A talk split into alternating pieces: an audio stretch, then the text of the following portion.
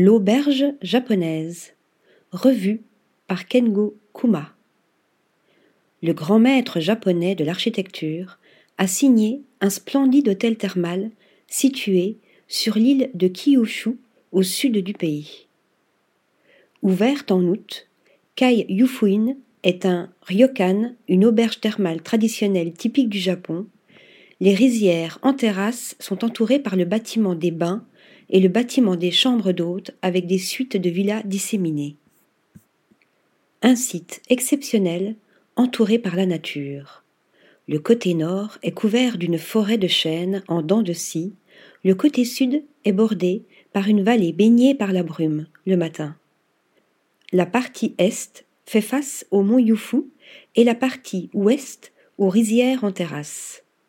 Quant à l'architecture, Kuma a souhaité reprendre la structure spatiale typique des fermes japonaises.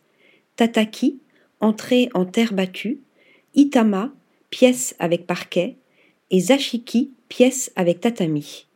L'intérieur est fait de matériaux issus des rizières, comme la paille et le riz, ainsi que de matières locales, comme le cèdre du Japon, le bambou d'Oita et le shishitoi de la péninsule de Kunizaki.